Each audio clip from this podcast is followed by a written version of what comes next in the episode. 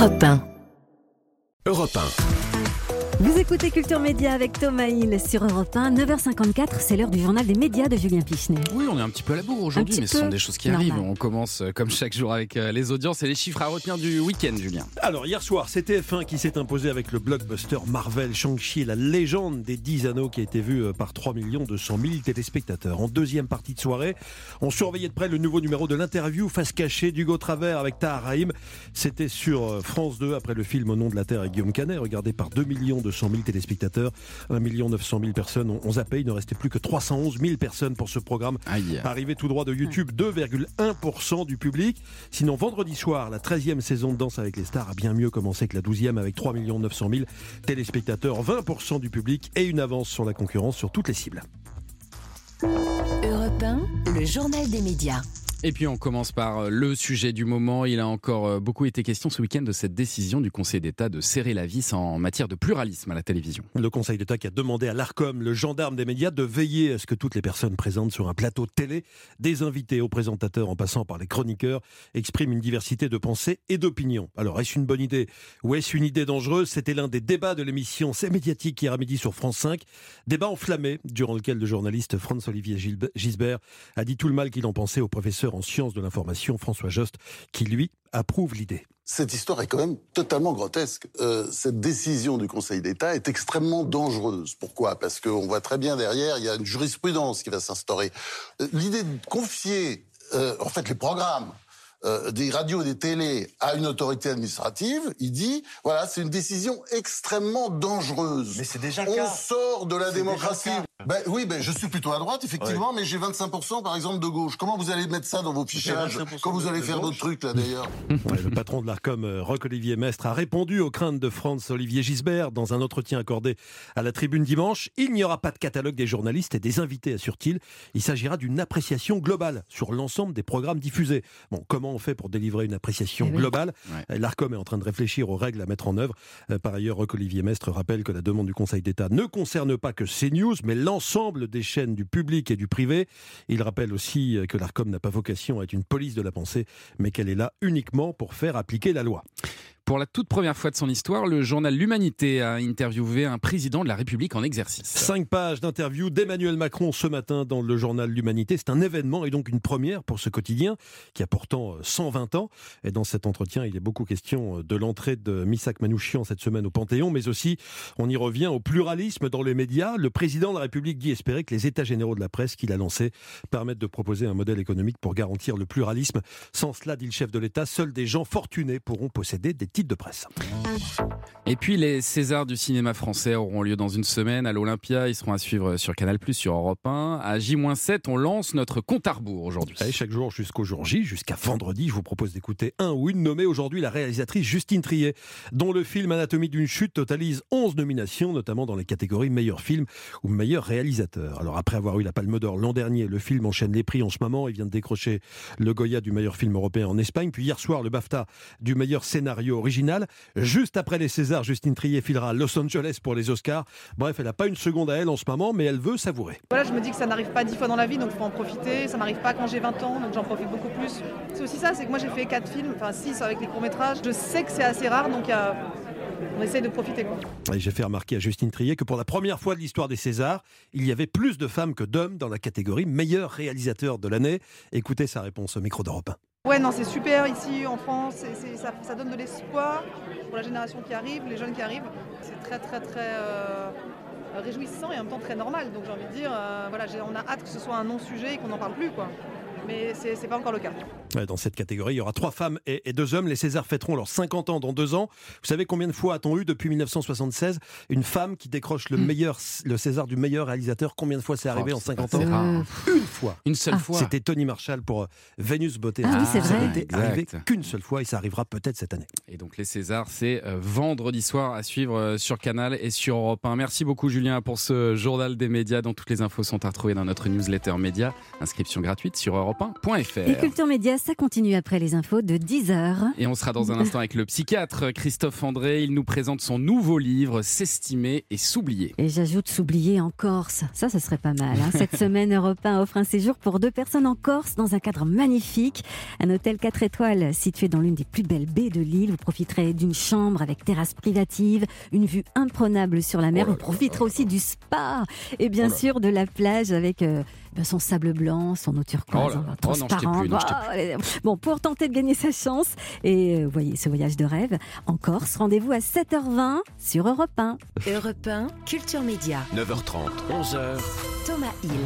Merci beaucoup d'être avec nous pour la suite de Culture Média. Nos deux indispensables du jour nous ont rejoint. Héloïse Goua pour les séries. Salut Thomas, bonjour à Héloïse. tous. Et Sébastien Bordenave pour les bandes dessinées. Bonjour tout le monde. Bienvenue. Et alors j'ai la chance de recevoir ce matin euh, Christophe André. Bonjour Christophe. Bonjour. Merci d'être avec nous euh, ce matin. S'estimer et s'oublier. C'est le troisième livre que vous publiez sur le sujet de l'estime de soi. Euh, j'ai l'impression que c'est un sujet central pour vous, l'estime de soi. Oui, oui, oui. Ben, c'est un sujet qui m'obsède euh, à la fois en tant que soignant et puis en tant qu'être humain aussi, Ouais. bien sûr, ouais, comme beaucoup de monde, je pense. Parce que c'est le rapport qu'on entretient avec nous-mêmes. C'est c'est un peu être ami avec soi-même. C'est ce que vous nous C'est expliquez. ça, ben oui, c'est on passe notre vie avec nous quand même. hein. Il n'y a pas d'autre solution. Et donc, il faut bien réfléchir à la manière dont on va se traiter, dont on va coexister avec, ce, avec voilà, cette euh, créature que nous sommes. Et c'est compliqué euh, c'est- cette question parce que trop d'estime de soi, ça peut mener au narcissisme, euh, Hein, pas assez euh, à la déprime. Comment vous définissez le bon niveau d'estime de soi? Ah ouais, ouais, ouais. Ben, c'est vrai que mais, mais c'est comme ça pour presque toute la psychologie. Vous savez, trop d'émotivité, c'est un problème, Mm. mais pas assez, c'en est un aussi. Voilà, parfois les gens qui sont trop intelligents disent que la vie est compliquée pour eux. Ceux qui ne le sont pas assez, ben, elle l'est aussi quand même. Donc, et c'est pareil pour l'estime de soi. C'est ben, la définition de la bonne estime de soi, c'est pas seulement qu'il faut avoir une haute idée de soi-même. Au début, quand on travaillait sur l'estime de soi, les, les travaux de recherche, on pensait que c'était important d'être capable de voir tous ses bons côtés, toutes ses qualités, etc.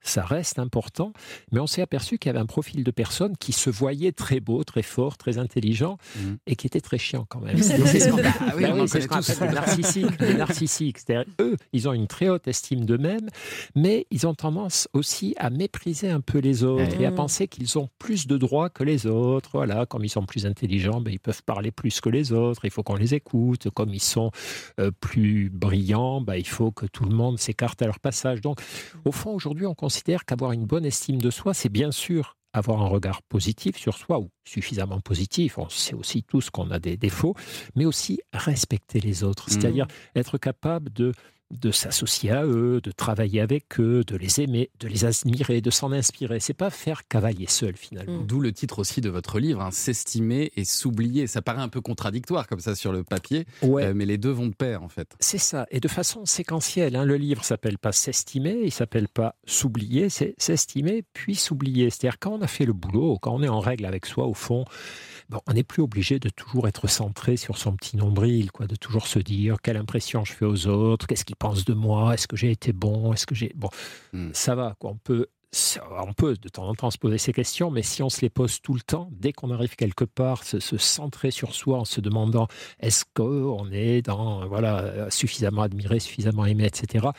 On se pourrit la vie et on pourrit celle des autres. D'où l'importance de s'oublier quand on a fait ce boulot de la pacification. Et puis vous disiez tout à l'heure le mot central hein, de l'estime de soi, c'est avoir de l'amitié pour soi. C'est Mm. pas être amoureux fou de son image, c'est pas se mépriser, c'est être avec soi comme avec un ami. Nos amis, on les aime bien, on sait qu'ils ont leurs défauts. Quand leurs défauts nous pèsent trop, bon, on, les, on les engueule, on leur dit non, ça va pas, fais attention, ressaisis-toi. Mm. Mais voilà, et c'est un peu ce type de rapport. C'est l'expression de Montaigne, hein, être en amitié avec soi-même. C'est ça, c'est. Montaigne le Mais c'est le travail de toute une vie, non de, de réussir Ouais. à être ami avec soi-même. On n'arrête pas, oui. Mm. Mais c'est comme, la- c'est comme la forme physique. Quoi. Si vous voulez avoir bon, un corps qui, qui vous fiche la paix, que vous pouvez oublier, il ben, faut en prendre un peu soin, faire un peu de yoga, un peu de footing, un peu de. Et, et comme ça, ben, voilà. Oui, c'est amusant ce que, dit, service. ce que dit Héloïse, parce qu'effectivement, vous racontez aussi qu'il y, a des- il y a des pics dans la vie, c'est vers 50, 60 ans, on est au pic de l'estime de soi en général, c'est ça? Et ouais, ouais, ouais. Et, et, Vous et faites à le chemin de la vie comme ça, ouais. C'est ça. Et puis à l'adolescence, on est vraiment au creux. C'est, creux. c'est- il y a des, Et des après 50 oscillations. ans Pardon Et après 50 ans Ça décroît. Ah, c'est ça, alors, voilà, alors non, ça peut décroître, attention. Ah, zut. Oh, zut alors. Non, non, mais c'est vrai que ça- la cinquantaine, c'est souvent l'âge quand même où si on Oui. prend un peu le temps de réfléchir sur soi, on a compris des trucs. quoi. On a Ouais. compris que c'est stupide de se dévaloriser sans arrêt, que c'est stupide de se croire supérieur, que c'est stupide de se croire inférieur. Donc on commence à avoir, je ne sais plus qui parlait, il disait le vieillissement nous, nous, nous procure une sorte de sagesse involontaire. On l'a Mm. pas fait exprès, mais on a pigé Mm. des trucs Ouais. quoi, quand même. Et bon, on va continuer à essayer de piger des trucs. On en reparle dans un instant de votre livre, Christophe André, S'estimer et s'oublier. J'ai quelques petites chansons euh, pour vous. À tout de suite sur Europe 1. Europe 10h13, la suite de Culture Média sur Europe 1. Ce matin, Thomas Hill, vous recevez le psychiatre Christophe André. Il publie S'estimer et s'oublier aux éditions Odile Jacob. Et alors, j'ai quelques petites musiques pour vous, Christophe André. Voici la première.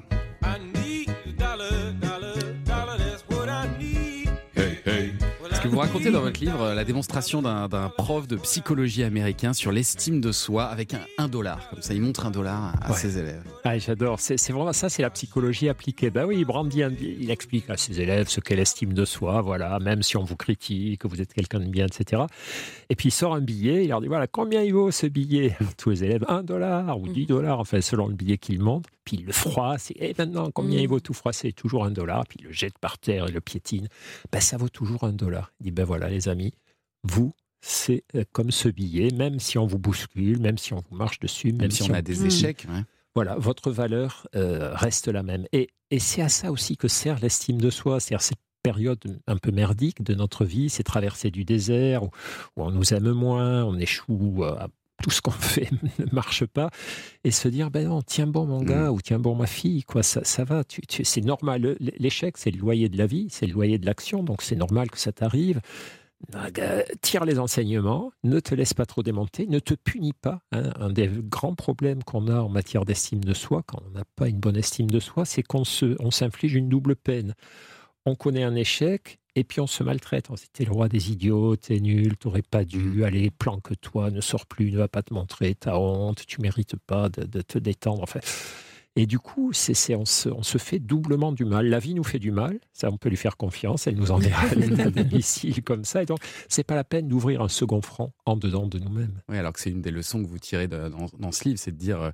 Souvent, les gens pensent que le succès vient en partie de la chance. Vous vous dites qu'il n'y a pas de chance, en fait, euh, dans la vie. Il n'y a que des, des gens qui la provoquent, euh, qui sortent, qui rencontrent des gens euh, et qui essayent d'avoir de la chance, en fait. Voilà. Alors, il y a quand même un peu de chance, mais c'est vrai que alors ça, c'est deux dossiers différents. Alors, je vais vous répondre au premier. D'abord, est-ce que la chance existe? Oui. Et il y a des collègues chercheurs qui ont montré que la chance existait. C'était assez génial. Si vous permettez, je vous raconte l'expérience. C'est pas dans mon livre, mais ça a un peu à voir. Ils font, passent une petite annonce. C'est à l'époque où il y a des petites annonces dans les journaux. Ils disent si vous êtes très chanceux ou très malchanceux, venez nous voir au labo. Donc les gens arrivent.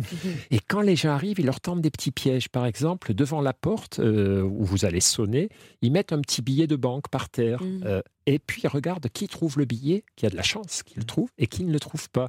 Et dans la salle d'attente, ils vous font vous asseoir. Et puis il y a une autre personne qui a l'air d'être un autre volontaire pour l'expérience, qui vous sourit. Et ils regardent qui dit bonjour et qui dit pas bonjour, qui Mm. engage la conversation ou non. Et ils s'aperçoivent que les gens qui se sont déclarés au départ comme chanceux, ben, c'est eux qui trouvent le billet, pour le billet. C'est eux qui engagent la conversation. C'est-à-dire, c'est des gens qui regardent autour d'eux, qui sont curieux, qui créent des contacts. ouvert. ouais. Et du coup, ils disent ben, J'ai de la chance, j'ai rencontré un mec sympa dans la salle d'attente, j'ai trouvé un billet de banque par terre. Et les gens qui se sont dit malchanceux, c'est des gens qui sont plus repliés sur eux, plus dans leurs soucis, ils ruminent. Donc, au lieu de regarder autour d'eux, ils, ils sont, ils regardent à l'intérieur d'eux-mêmes Je n'ai pas de chance, je suis malheureux, ils ne voient pas les billets. Quand ils arrivent dans la salle d'attente, au lieu de parler aux autres, ils sont toujours centrés sur eux Aïe, aïe, aïe, j'ai mal par-ci, j'ai mal par-là, est-ce que je vais y arriver?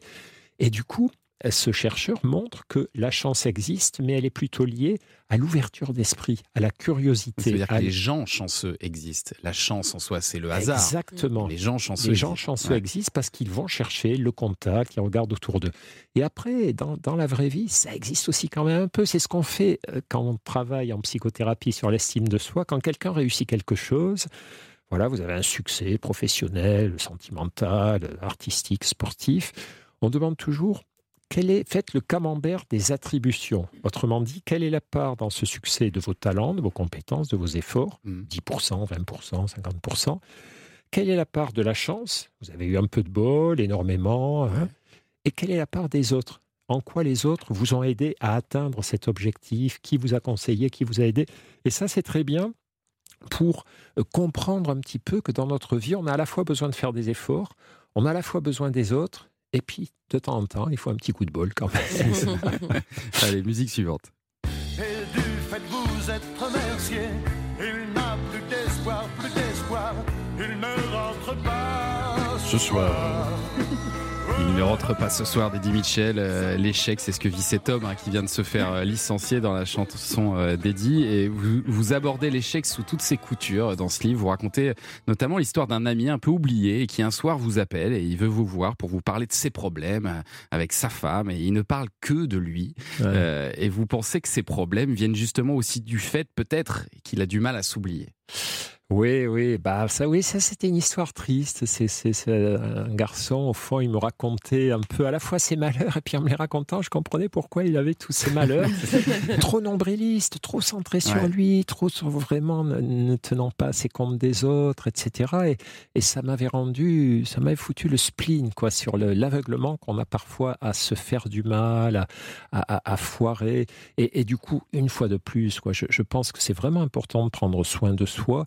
Mais l'estime de soi, c'est comme la santé. Vous savez, la santé, il faut en prendre soin quand même. Sinon, on ne va pas pouvoir faire des tas de choses dans notre vie. Mais quand on est obsédé par sa santé, les gens qui comptent le moindre gramme de ce qu'ils mangent, qui, qui avalent des pilules à toute Mhm. heure du jour et de la nuit, qui passent leur vie chez les médecins, on, on est, c'est pas bon. Quoi. La- la- la- les vieux médecins disaient la vie, c'est la santé. c'est- Non, la santé, c'est la vie dans le silence des organes. Voilà. Il faut que notre corps nous, nous laisse tranquille, qu'on puisse l'oublier. Et l'estime de soi, c'est pareil. La bonne estime de soi, elle fait pas de bruit. C'est comme le, le- le moteur de votre frigo. Quoi. Il faut pas qu'il vous réveille la nuit, qu'il pas- soit plus fort que les conversations. Et donc, là aussi, c'est c'est quelque chose pourquoi on doit faire des efforts, voilà, prendre soin de soi et puis se tourner vers les autres. Parce que c'est là qu'il y a les trucs les plus intéressants qui se passent quand même. S'estimer et arriver aussi un petit peu à s'oublier parfois. C'est euh, disponible aux éditions euh, Odile Jacob, votre livre Christophe André. Et dans un instant, on va retrouver notre premier indispensable avec Héloïse Goua. On parle de quoi aujourd'hui, On Héloïse? parle de Christian Dior et de Coco Chanel avec euh, une série très intéressante qui s'appelle The New Look. Ah, Il y avait peut-être un petit peu d'ego euh, là aussi. Ah oui, au léger, oui. Et puis on va jouer au 3 ou rien aussi, Marlène. Et oui, pour jouer, il faut s'inscrire en envoyant média au pluriel au 7 39 21, 2 fois 75 centimes plus le coût du SMS. Tentez de remporter cette semaine une enceinte Bluetooth de la marque française Lexon. C'est la plus petite enceinte Bluetooth flottante au monde. Ah, elle flotte. Elle Ah ouais. flotte. Vous l'emportez partout, au bord de la piscine euh, ou dans la douche. Enfin bon, découvrez-la en tout cas sur lexon-design.com. Donc je rappelle, média au pluriel au 7 39 21. Et la suite de Culture Média, c'est dans un instant. À tout de suite sur Europe 1. Europe Il est 10h22, la suite de Culture Média sur Europe 1 avec votre invité Thomas Hill, le psychiatre passionnant Christophe André.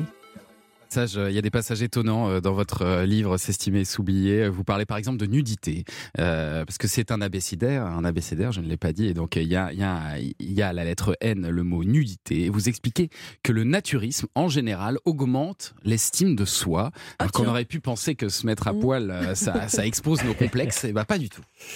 Ouais, ça c'est passionnant. Alors bon, tout le monde n'arrive pas hein, à se mettre tout nu sur la plage comme ça dans un lieu de vacances, mais ce qu'il faut comprendre, c'est que le naturisme n'est pas le nudisme. Ouais. Le nudisme, c'est voilà, j'ai une petite occasion, il fait soleil, il n'y a pas grand monde, je, je- je- je me mets à poil et puis je, je bronze un peu mes fesses. Le naturisme, c'est se mettre nu et puis avoir une vision du monde. Voilà, aimer la nature, considérer que tous les corps sont respectables, estimables, regardables. Et c'est cultiver une sorte de bienveillance finalement envers les défauts physiques. Parce que quand vous faites du, du naturisme ou même du nudisme, vous voyez bien que les corps, c'est pas comme les corps des réseaux sociaux, les corps de la télé, Mm. les corps du cinéma. Avec les corps, ouais. bah, ils ont des défauts. Et que les gens qui sont à l'intérieur de ces corps euh, n'en sont pas quand même moins sympathiques. Quoi. voilà, je peux avoir un corps mal foutu, selon les normes en tout cas, et puis être quelqu'un de super sympa, super bien. Et ce que racontent les naturistes, moi je suis pas naturiste, bon, je suis trop complexé sans doute, j'en sais rien. Et puis je crois que c'est une histoire d'entraînement, mais ce qu'ils disent, c'est qu'on en arrive à une sorte d'indifférence tranquille par Mm. rapport à, à la nudité, que ça donne un sentiment de liberté euh, formidable, très très agréable. Bah, il faut essayer, effectivement. Thomas, hein. Il va falloir s'y mettre, coup- les amis. Et que du coup, on n'est plus. Le paradoxe, c'est que, imaginons, voilà, si vous n'avez pas l'habitude, vous êtes tout nu et vous avez l'impression que tout le monde vous regarde, qu'il vous manque un truc, etc. Et eux disent non, au contraire, au bout d'un moment, on, on- on s- on- on est tourné vers l'extérieur, on est tourné vers, le, le- vers la vie, on, on est allégé, on est débarrassé de ce côté inquiet de soi-même. Et donc, bah, c'est bon pour le moral. Ouais, là, encore une fois, on s'oublie un petit peu. Et on s'oublie, Ouais, absolument. On va s'y mettre. Oui, oui, bah demain, on vient tout nu, non? Demain, à la radio, bien sûr. Ça se fait beaucoup maintenant. Et alors, euh, Héloïse Gour, on va parler un petit peu de, de série. Et parce que dans votre besace série, aujourd'hui, vous êtes venu avec un biopic sur un maître de la haute couture. Je dirais même, J'adore. j'adore J'adore. Christian Dior. Euh, C'est en tout cas ce qu'on ressent euh, devant l'élégante série de New Look euh, qui raconte une partie de l'histoire de ce grand couturier français, un homme touchant et courageux, avec un casting très très chic, hein, euh, avec entre autres John Malkovich, Glenn Close, Juliette Binoche. Cette série a beaucoup d'allure. Alors ce qui est intéressant, contrairement aux autres fictions euh, sur des grands couturiers, en ce moment il y a Balenciaga euh, sur Disney+, et Kaiser Karl aussi qui va arriver, Celle-ci, cette fiction s'intéresse moins aux créations de Dior qu'à ses choix moraux, parce que l'intrigue se déroule pendant et juste après l'occupation de Paris par les nazis. Êtes-vous toujours fier de la révolution que vous avez lancée C'est une partie de la vérité. Mais il y a toujours une autre version de l'histoire, et cette vérité-là n'a pas été racontée. Créer n'arrêtera peut-être pas les balles, mais c'est le meilleur moyen de nous tourner vers l'avenir. C'est donc surtout de la mode au cœur de la guerre dont nous parle cette série, avec les dilemmes que ce sujet soulève. Faut-il accepter de créer des pièces pour les nazis afin de faire survivre sa marque? Cette question torture euh, l'esprit euh, de Christian Dior. D'un côté, il doit continuer à gagner sa vie pour lui et sa petite sœur Catherine, mais d'un autre, il accepte d'héberger les amis résistants de Catherine à ses risques et périls. La sœur de Dior est finalement euh, envoyée dans le camp de Ravensbrück. D'ailleurs, la série s'attarde beaucoup sur l'histoire euh, assez méconnue de cette femme. Et cette série, elle parle pas seulement de Christian Dior. hein. Et non, bien sûr, parce que le parcours de ce créateur rime avec ceux d'autres grands stylistes comme Pierre Balmain, euh, Cristobal Balenciaga ou encore la redoutable Coco Chanel. Redoutable car en plus d'être parfaitement odieuse, disons que Coco n'a pas été la plus résistante des Françaises. Chanel est particulièrement fourbe. Ah, ça oui. La légende de la talentueuse Coco Chanel. Mm. Si seulement les gens connaissaient la vérité.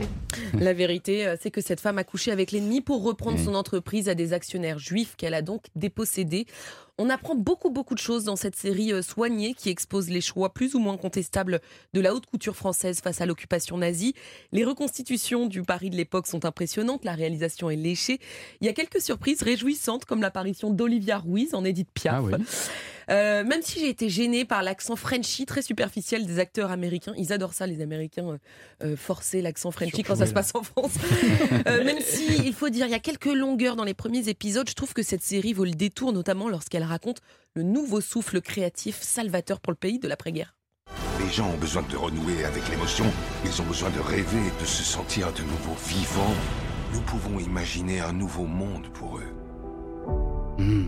The New Look. The New Look. C'était un magazine, ça, New Look, euh, Sébastien Bordenave C'est un magazine. C'est un magazine Ah, vous, ouais. continuez à être The New abonné The New Look, c'est aussi la, la- la tendance que Dior a créée justement euh, l'après-guerre, avec Le beaucoup, nouveau beaucoup de tissus. C'est en cours de diffusion, en tout cas sur Apple TV+. Hein, C'est ça. ça. Trois épisodes sont déjà disponibles et un nouveau, euh, nouvel épisode arrive chaque vendredi. Merci beaucoup, Héloïse Goua. Après le journal permanent sur Europe 1, nous serons avec un invité inattendu spécialement pour vous, euh, Christophe André, un certain Jean-Louis Confiance. À tout de suite sur Europe 1. Europe La suite des cultures médias sur Europe 1 avec votre invité Thomas Hill. Nous sommes avec le psychiatre Christophe André aujourd'hui. Et alors maintenant, Christophe André, c'est l'heure d'accueillir votre invité inattendu. Et aujourd'hui, nous recevons Jean-Louis Confiance. Salut la compagnie, salut Christophe André, Chris My Man, on est là, tellement content de te voir. Vous vous connaissez euh, Non, pas du tout, non. Enfin, pas en vrai quoi, mais en concept quoi. Voilà. en concept, ça veut dire quoi Bah, le concept de la confiance en soi. C'est moi, Ah, Jean-Louis la confiance, Juan Luis El Reyes, bep, bep, bep. Moi j'incarne le bagou, l'ardiesse, le swag, comme dirait la jeunesse. Pas besoin de lire le bouquin de Christophe André, le bouquin, c'est moi. Ah ouais, je, je vois ça, hein, grosse confiance. hein. Ouais, mais c'est aussi un problème automato. Ah, vous êtes espagnol en fait, Ah, Jean-Louis. pas du tout, non. Mais alors pourquoi du coup Donc le problème, c'est que quand t'as trop la confiance, ben, parfois t'as un peu l'air, euh, comment dire, euh, comment dirais-je, ben, l'air d'un connard, quoi. Ah, ah oui, c'est pas faux, c'est pas faux. Tu vois, donc moi, je voudrais plutôt un bouquin sur la déconfiance, Chris. Voilà. Mm. Euh, j'ai besoin de perdre la confiance en moi, parce que là, j'en ai trop. Enfin, je veux dire, je vais finir seul, je vais perdre tous mes potes, ils peuvent plus m'encadrer, les gars. Eh, Et comment vous faire perdre la confiance, Jean-Louis? C'est Bah, compliqué ça. je pensais que vous pourriez peut-être me mettre un peu la misère, Thomas. Voilà. Comment ça, la misère Bah, faut m'en mettre plein la poire, Thomas, Ah quoi. en gros, euh, je sais pas, moi, dis-moi que je suis un minable, que je sens le rôti au poireau, euh, que j'ai l'intelligence d'un ragondin au soleil, que je sais pas parler espagnol. Moi, je sais pas, moi, fais-moi rêver, Thomas. Non, non, non, mais je vais pas faire ça, c'est pas possible. Si. Thomas, désingue-moi, vas-y, je le mérite, là. je sais que je salades avec un aplomb déconcertant. Je suis imbuvable, Thomas, bordel. Thomas, vas-y, dis-moi que je suis moche, Non, Thomas. Dis-moi que je ressemble à un clafoutis, que j'ai plus de cheveux, que tout le monde me hait, Thomas. Oh, mais non, enfin, je peux pas faire ça, Mais allez, si Moi, je suis une merde, Thomas non. Fais-moi une torgnole, allez Oh. Regarde, je te dégoûte, Thomas, là Je Je te prends de haut depuis que je suis arrivé Non, en vrai, c'est vrai que vous êtes, vous êtes vraiment odieux, hein, Jean-Louis. Bah voilà, Euh, là, allez, vas-y, encore, encore non, mais surtout que vous n'avez pas trop de raison d'avoir autant confiance en vous. Euh, C'est vrai que vous n'êtes pas non plus. euh, Euh, Comment ça, Thomas? Je- je- Qu'est-ce que ça veut dire, ça? C'est pas... Non, mais Non mais attends, mais je déconne moi. Enfin, comment ça, j'ai pas de raison d'être. Tu trouves que j'ai aucune qualité, c'est ça? Non, c'est pas ça. Non mais je sais pas. Vous, vous pensez tout ça, Chris? Chris, toi aussi, tu trouves ça? Non, non, mais je plaisante euh, aussi, hein, Jean-Louis. Et puis Jean-Louis, d'ailleurs, c'est un très joli prénom. Ça, on l'a pas dit? Mais Hein, non, mais tu me prends pour un con, Thomas, ou quoi là? Je, je... je sais pas, Jean-Louis, c'est pas Paolo ou Arthur. hein, ça Oui, claque oui, pas, Jean-Louis. Ah, Il y a quelque chose de joli quand Chris, même. je- je peux avoir votre livre finalement, s'il vous plaît? Avec une petite dédicace aussi, monsieur André? Thomas, j'ai besoin d'un câlin, je Oh, euh, Peut-être pas le câlin, non, mais, euh, mais merci Jean-Louis. hein, merci d'être passé euh, et bravo à Philippine surtout. Alors, on va lui donner le livre là. Il y, a- il y a des hauts et des bas dans sa vie. euh, c'est vraiment, ça évolue très très vite. Bonne matinée en tout cas avec nous dans Culture Média. Thomas Hill, il est, il est 10h34. Ben oui, et c'est l'heure de jouer avec vous. aux Trois ou rien, trois bonnes réponses ou sinon vous ne gagnez rien. C'est la dure loi de ce jeu. Oui, mais si vous gagnez, vous pouvez remporter une enceinte Bluetooth Mino X, X pardon, de la marque française d'objets design et connectés, parce qu'on dit Lexon, hein, c'est français, mais on dit Lexon. Mino X est la plus petite enceinte Bluetooth flottante au monde. Elle a été primée en 2020 pour sa forme ergonomique, euh, ses performances innovantes et euh, sa qualité sonore époustouflante. Oh là, M'a- oh je ne sais pas, je n'ai pas encore Non, vérifié. En tout cas, euh, c'est le compagnon sonore idéal à emporter partout, même au bord de la piscine ou dans la douche pour écouter Europe 1. Bien sûr, écoutez Europe 1 sous la douche et nous accueillons Julien. Bonjour Julien. Bonjour Thomas, bonjour tout le monde. Bienvenue. Est-ce que ça vous arrive d'écouter de la musique sous la douche? Euh, non, non, non, non, non. Ah, parce que vous n'avez pas d'en- d'en- d'enceinte Bah, connectée. là, bientôt, vous euh, arrivez. Ah, Euh, et J'ai vraiment confiance en moi, je vais vous dire pas encore. Vous habitez dans quel coin, Julien À Brest. À Brest. Ah bah voilà, il y a de l'eau Ah, là-bas. Ça va être Oui, utile, je pense. Bon, alors j'ai trois extraits sonores pour vous, Julien. Vous allez entendre euh, à la suite un chanteur, un extrait de film et un générique télé bien connu. Écoutez. Oui. C'est ça. Mmh. Mmh, bah. Offensive. Bien. Offensive. Très bien, c'est la 30 000 euros. Je choisis la solution offensive. J'ai mis du temps à me décider, mais là, ça y est, je suis sûr de moi. Je suis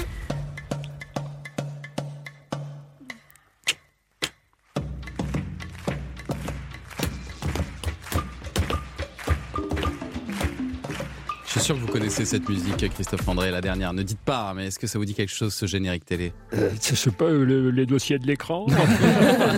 Non, à mon avis, vous avez déjà été invité à cette émission. Vous me direz tout à l'heure. Euh, Julien, est-ce que vous avez les trois bonnes réponses? Je vous écoute.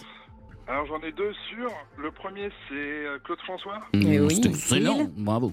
Euh, pour le film, j'ai un gros, gros doute. Alors, mais suis y a un lien, il y a un lien entre les deux premiers extraits. Euh, Vous avez reconnu la voix de l'acteur Sur le téléphone Claude François est, Claude François est euh, d'une certaine manière euh, présent dans le film que Ah. l'on cherche. Et Ah, la voix de... C'est Ah, Podium. Podium. Bien joué avec Jean-Paul Rouve. Voilà, bien Et joué. Bah, ça se discute à la fin. Et ça Ah, se discute. Bravo, Julien, trop fort. Excellent. Vous avez déjà Ah participé oui, à ça se oui, discute Pas mal de fois, oui. Bah ça, oui. c'est assez touchant. De, de- de- c'est- je sentais de que c'était un vieux truc, c'est pour ça que je n'avais pas aussi vieux que les dossiers de Non, quand même pas, on n'est pas remonté aussi loin. Bah bravo Julien, c'est gagné. Bah oui, Julien, vous Eh ben, repartez av- avec votre enceinte Bluetooth hein, de la marque Lexon, marque française. On vous envoie, on vous envoie ça du côté euh, de Brest. Brest. Euh, merci Julien. Et voilà, ici on veut tenter sa chance. Voilà, les auditeurs d'Europe 1 qui veulent aussi s'inscrire, allez par SMS, faut envoyer média au pluriel au 7 39 21, 2 fois 75 centimes plus euh, le coût du SMS. On va se retrouver dans un instant pour la suite de Culture Média sur Europe 1 avec euh, Sébastien Bordenat. On va parler de quelle BD ce matin? Eh ben je vous dis pas de quelle BD on Ah va ouais parler, Oh. mais euh, je peux vous dire que depuis que je l'ai sur mon bureau, les gens ils passent à côté de moi, ils disent Oh Mafalda, Mafalda, Mafalda Ils disent ça. Ah oui, d'accord. Ah oui, donc ça a certainement un lien avec euh, Mafalda. Mafalda, tout de suite sur Europe 1. Europe 10h40, la suite de Culture Média sur Europe 1 avec votre invité Thomas Hill. Vous recevez euh, ce matin le psychiatre Christophe André pour son nouveau livre S'estimer et s'oublier. Un livre qui est un abécédaire et alors à la lettre C, il y a une entrée euh, étonnante, c'est Christophe André. vous êtes dans votre propre livre. Mais, mais en fait, vous parlez des critiques que vous avez reçues d'une certaine Oui. intelligentsia parisienne. On vous a reproché d'écrire des banalités, d'imposer une dictature du bonheur. Et vous répondez à tout ça dans le livre. Oui, oui, oui, oui, évidemment. hein, j'ai pas fait Christophe André. Ouais, C'était merveilleux, Non, etc. Non, non, pour dire que c'est bah, la, la, la notoriété. Bon, je suis pas célèbre, mais il y a la petite même, notoriété. ouais. Voilà, les gens qui lisent des bouquins de psy, qui font de la méditation, me connaissent. Et du coup, la notoriété, ben, il y a un loyer. C'est de prendre des critiques euh, injustifiées, un peu méchantes, un peu Mm. gratuites, et donc. Alors, ce qui me consolait, les, premières fois, vous dites Merde, mais qu'est-ce que j'ai fait pour que cette personne qui ne me connaît pas, qui n'a apparemment pas lu mon livre, d'après ce qu'elle dit, me, tombe dessus? Bon. Et d'abord, le truc qui m'a consolé, c'est que j'étais pas tout seul. Des gens comme Mathieu Ricard s'en sont pris plein la tête aussi, sur le même registre. Christian Bobin. Enfin, donc, Ouais. on est toute une bande de gens plutôt sympas à s'être fait tomber dessus. Non, je crois qu'il y a un problème en France, c'est que on a tendance à confondre le, euh, à penser que tout ce qui est simple est con. Euh, Tout ce qui est euh, gentil est stupide. Et, et comme si on ne pouvait pas dire des choses fortes, importantes, euh, de manière simple. Et compréhensible par tous. Voilà, Ouais. et comme si on ne pouvait pas être quelqu'un de sympa et quelqu'un avec quand même un tout petit peu de cerveau entre les deux oreilles. Donc Mhm. voilà, c'est ce snobisme-là qui, qui, dont je, que je chambre un petit peu dans la dans, dans, dans l'entrée Christophe André. Vous voilà, bah si, voilà, c'est- Mhm. Des fois, si vous regrettez de ne pas être un peu plus célèbre, dites-vous que vous êtes aussi un peu plus tranquille et un peu moins exposé. et à ce cette idée de dictature du bonheur, qu'est-ce que vous répondez à ça? Bah, D'abord qu'il y a des dictatures bien pires. hein. Il y a la dictature d'avoir les bonnes fringues, d'avoir la bonne voiture, Ouais, de- voilà, ouais. la dictature, les vraies dictatures de Poutine et compagnie. Voilà, c'est le premier point. Puis deuxième point, euh, je crois que toutes les bonnes idées peuvent être euh, mal euh, utilisées. Bah, c'est voilà, on a eu ça récemment avec l'éducation positive pour les enfants.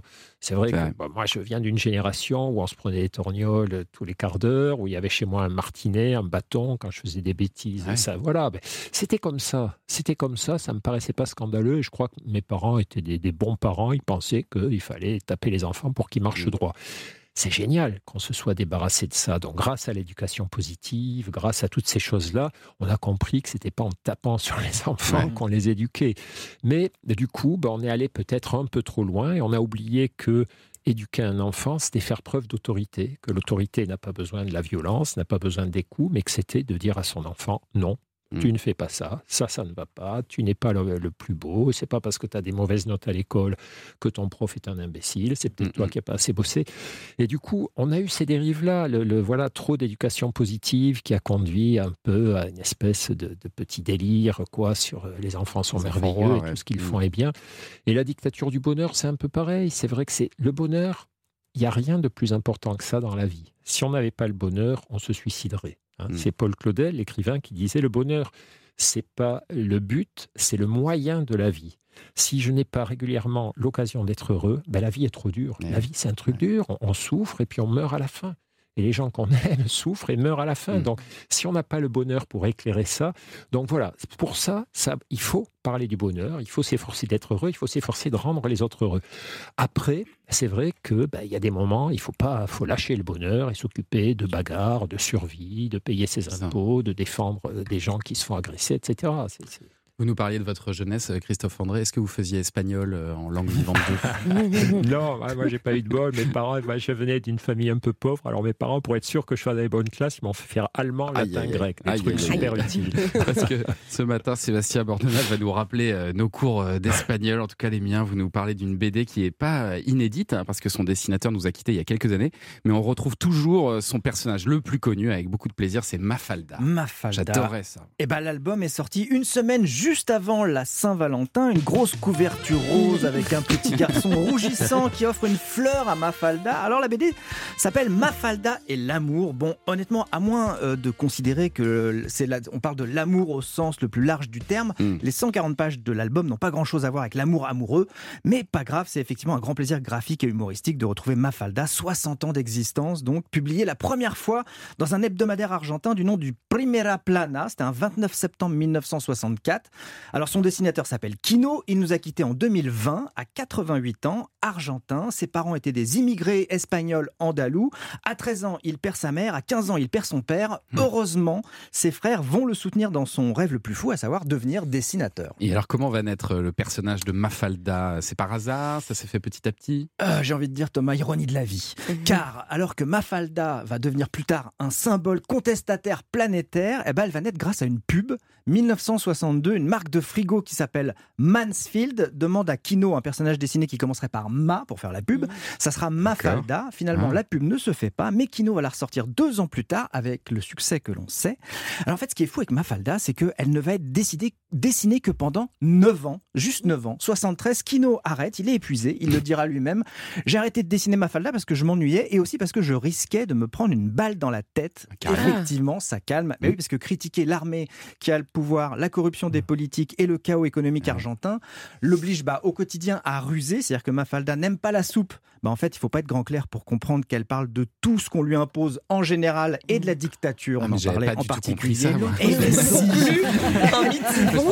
ben. Et dans une autre, dans d'autres aventures, il y a une nouvelle amie qui s'appelle Libertad. Bon, elle est toute petite. Bon, là aussi, on comprend la, la métaphore. Début Kino, euh, début 70, pardon. Kino part s'exiler en Italie parce qu'en fait, en Espagne, d'où il est originaire, bah, il y a encore Franco. Ah oui. Mafalda va être publié en Espagne, mais euh, avec la mention pour adultes. Ah, carrément. ouais, carrément. Mais alors pourquoi une fois exilé en, en Italie, Kino, il n'a pas continué à dessiner Mafalda? Parce qu'il y avait une vraie fatigue du strip, une vraie peur de se répéter. Du coup, il va continuer de dessiner jusqu'en 2006, mais en totale liberté, sans la contrainte du personnage récurrent. Un personnage de Malfada qui, de toute façon, dont le succès va le dépasser totalement. Il va vivre sous Berlusconi et il sera le premier surpris, euh, Kino, à retrouver des dessins de lui qui ont 40 ans et qui semblent parler du cavaliere. Lire les vérités de Mafalda fait du bien. Gabriel Garcia Marquez dit ce qui nous rapproche le plus du bonheur, eh ben, c'est la kinothérapie. On y est. Mmh. Et Cortázar, un grand écrivain argentin que je connaissais pas, mais bon, euh, il dit un truc qui est bien vu. Il dit ce que je pense de Mafalda n'est pas important. L'important c'est que Maf- ce que Mafalda pense de moi. Pas mal. ouais. Allez, on termine sur un, avec un petit strip de Mafalda. Elle est dans sa chambre avec des amis. Sa maman est inquiète. Elle dit Vous jouez à quoi, les enfants? Eh ben, au gouvernement, maman. Ah bon, vous faites pas de bêtises alors? Non, non, rassure-toi, on va strictement rien faire. Voilà, c'est l'humour de Kino. Mafalda et l'amour, euh, le dernier album de Kino publié chez Glénat que je vous offre, Christophe. Si ça vous dit, je vous Ah là, Ce petit cadeau. On précise peut-être que c'est qu'un strip, euh, Sébastien Oui. Bordonnave. hein. Ça n'a rien à voir avec un striptease. hein. Strip, c'est une petite histoire. Peut-être qu'on peut faire les deux. Non, c'est trois- c'est une petite histoire en trois cases. Voilà, un ça. strip comme Voilà. euh, Non, non, Snoopy. parce que quand vous proposez un strip de Mafalda, les gens vrai. Je vous propose un petit strip de Mafalda. ça peut être très gênant. Merci beaucoup, euh, Sébastien Bordonnave. Alors, on va rester en Espagne avec une, une nouveauté, un peu de musique. Alors, euh, bon, c'est la nouvelle révélation de la chanson en Espagne. Il y a un an, il est encore inconnu. C'est en fait euh, Ah le oui, réseau social chinois TikTok qui l'a révélé. Il s'appelle Inigo Quintero et ça s'appelle. Les enfants sont fans de ça. C'est vrai, Ah c'est ouais. no estas sur euh, Europa Uno. Hein. Je sais pas si on Et dit- que bueno. Que bueno. Ah, gracias. Inigo Quintero. Ándale. alto es el poder que te han dado desde el cielo. No, no, no, no, no. No sé a dónde voy, no es real.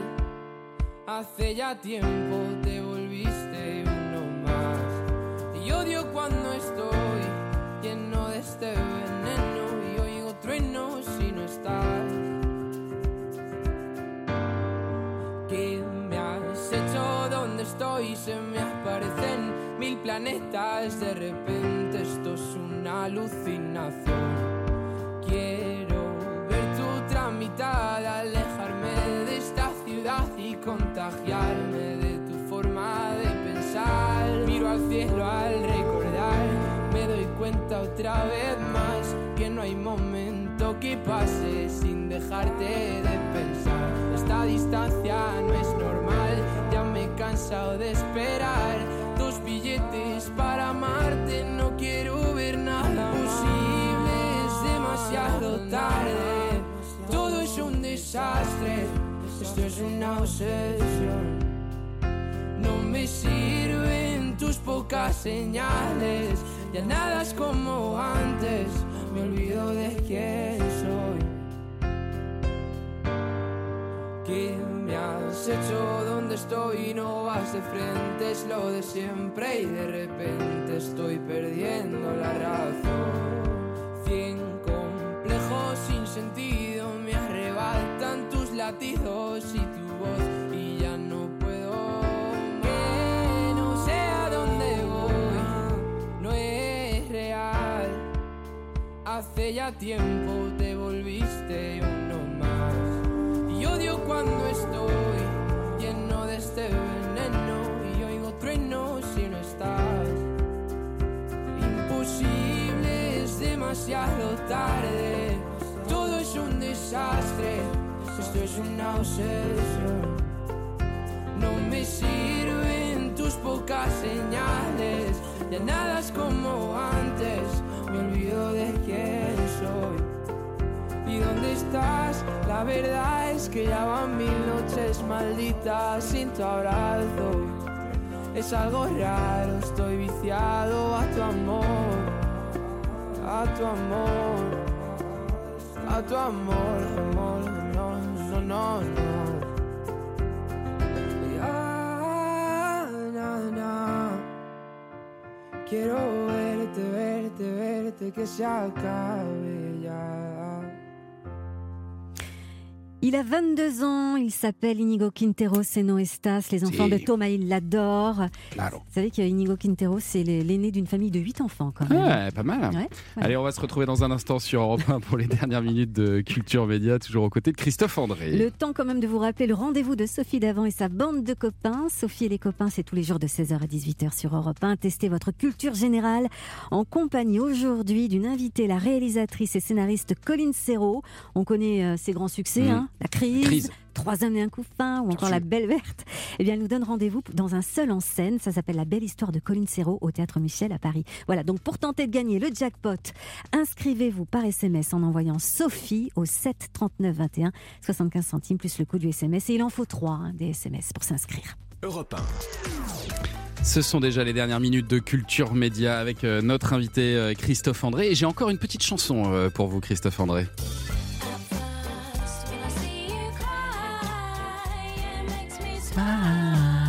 Smile de Lily Allen, parce que vous dites qu'à chaque fois qu'on retombe dans des doutes, euh, des certitudes négatives ou qu'on perd confiance, eh bien, au lieu d'être déçu ou, en colère, eh ben, il faut commencer par sourire. Est-ce que le risque n'est pas d'avoir l'air idiot Mais D'abord, on sourit pour soi, donc on n'est pas obligé de, de se mettre en public. Non, mais c'est ce qu'on disait tout à l'heure par rapport au bonheur et aux choses simples. C'est-à-dire, on s'est aperçu, alors d'abord, c'est pas n'importe quoi, hein, on s'est aperçu, on a fait des recherches montrant que le, le visage et le cerveau, évidemment, sont connectés, mais dans les deux sens. C'est-à-dire, si votre cerveau est joyeux, ben, vous avez tendance à sourire, à détendre les traits de votre visage, mais Ouais. dans c'est l'autre sens, si voilà, c'est, c'est, si vous êtes un peu tristouné, on vous apprend une mauvaise nouvelle, il ne faut pas que ça soit une horreur non plus, mais un, un petit- un contretemps dans votre vie, vous dites, ben voilà, eh ben, souris quand même, quoi. C'est singing in the rain, chante sous la pluie, souris dans, dans l'adversité, souris doucement, souris pas pour te dire que c'est rien, que mais voilà, Mm. c'est peut-être mieux de traverser cette adversité avec un petit sourire qu'avec beaucoup de larmes. Mais si vous souriez, ça oriente un petit peu votre cerveau vers un peu plus de bonheur, un peu plus de légèreté. Et, et- et c'est quelque chose qui est très répandu dans, dans beaucoup de chansons, dans beaucoup de films. On fait- il y a ce genre de petits messages. Des héros, malgré l'adversité, restent souriants. C'est pas un sourire de bêtise où ils ne voient pas les problèmes, c'est un sourire de Mm. courage où ils se disent Tu as besoin d'énergie, tu as besoin d'avoir la pêche pour affronter tous ces ennuis qui t'arrivent. De ton mieux, essaie de sourire un peu, de respirer et continue d'avancer. Et ben moi, je trouve ça à la fois très simple, très juste et très beau. Et vous, vous l'appliquez à vous-même C'est ce que vous Et de expliquez mon dans le- mieux, moi qui suis pas un souriant spontané, ouais, oui, voilà. C'est quand même pas évident. Ah oui, non, mais alors vous avez raison. Cette histoire du métro, un jour, j'étais coincé comme tous les Parisiens dans le métro, écrasé contre la porte des milliards de gens. Il faisait chaud, c'était l'horreur. Et tout à coup, je vois ma tête dans le reflet là que faisaient les vitres, et c'était mais on aurait dit qu'on venait de m'arracher le cœur, de tuer mes enfants, de, de brûler ma maison. Et je me suis dit, mais ça va pas la tête, quoi, de faire cette tête horrible alors que tu as juste un peu chaud dans le métro, qu'il pleut et tout. Redresse-toi, souris. Souris bien, contre la vitre, même si c'est difficile. Et, et alors, évidemment, à la lettre M de votre abécédaire, il y a le mot méditation, hein, parce que vous Ouais. êtes euh, l'un des pionniers de la méditation. Euh, comment la méditation, d'ailleurs, ça agit sur euh, l'estime de soi? Comment les deux peuvent fonctionner ensemble Ah, de plein de façons, et on a beaucoup d'études montrant que c'est bénéfique, mais d'une part parce que ça nous apaise, et effectivement, dès que je suis un peu plus apaisé, un peu plus détendu, j'ai un regard plus juste sur la vie. Euh, vous savez, si je suis très stressé, très abattu, très crispé, très triste, je- mon, mon cerveau va se tourner plus vers les problèmes. Je vais voir la vie plus moche qu'elle n'est, je vais me voir plus moche que je ne suis. Dès que je me détends, je prends un peu de recul par rapport à tout ça, premièrement. Et deuxièmement, la, méditation, elle, contrairement à ce que croient les gens, c'est pas se recroqueviller sur soi, mais au contraire s'ouvrir. On se met à écouter les sons différemment, à regarder autour de nous différemment, à, avoir un rapport allégé à notre corps. On, on ressent notre respiration. On, on s'ouvre à tout ce qui n'est pas nos soucis, nos tensions. Et du coup, une fois de plus, dès que je j'ouvre un peu mon attention sur autre chose que mes malheurs, eh bien, d'une part, j'allège un peu la souffrance et d'autre part, j'ai davantage de chances de trouver des solutions, des perspectives, que si je reste recroquevillé, renfermé sur mes soucis.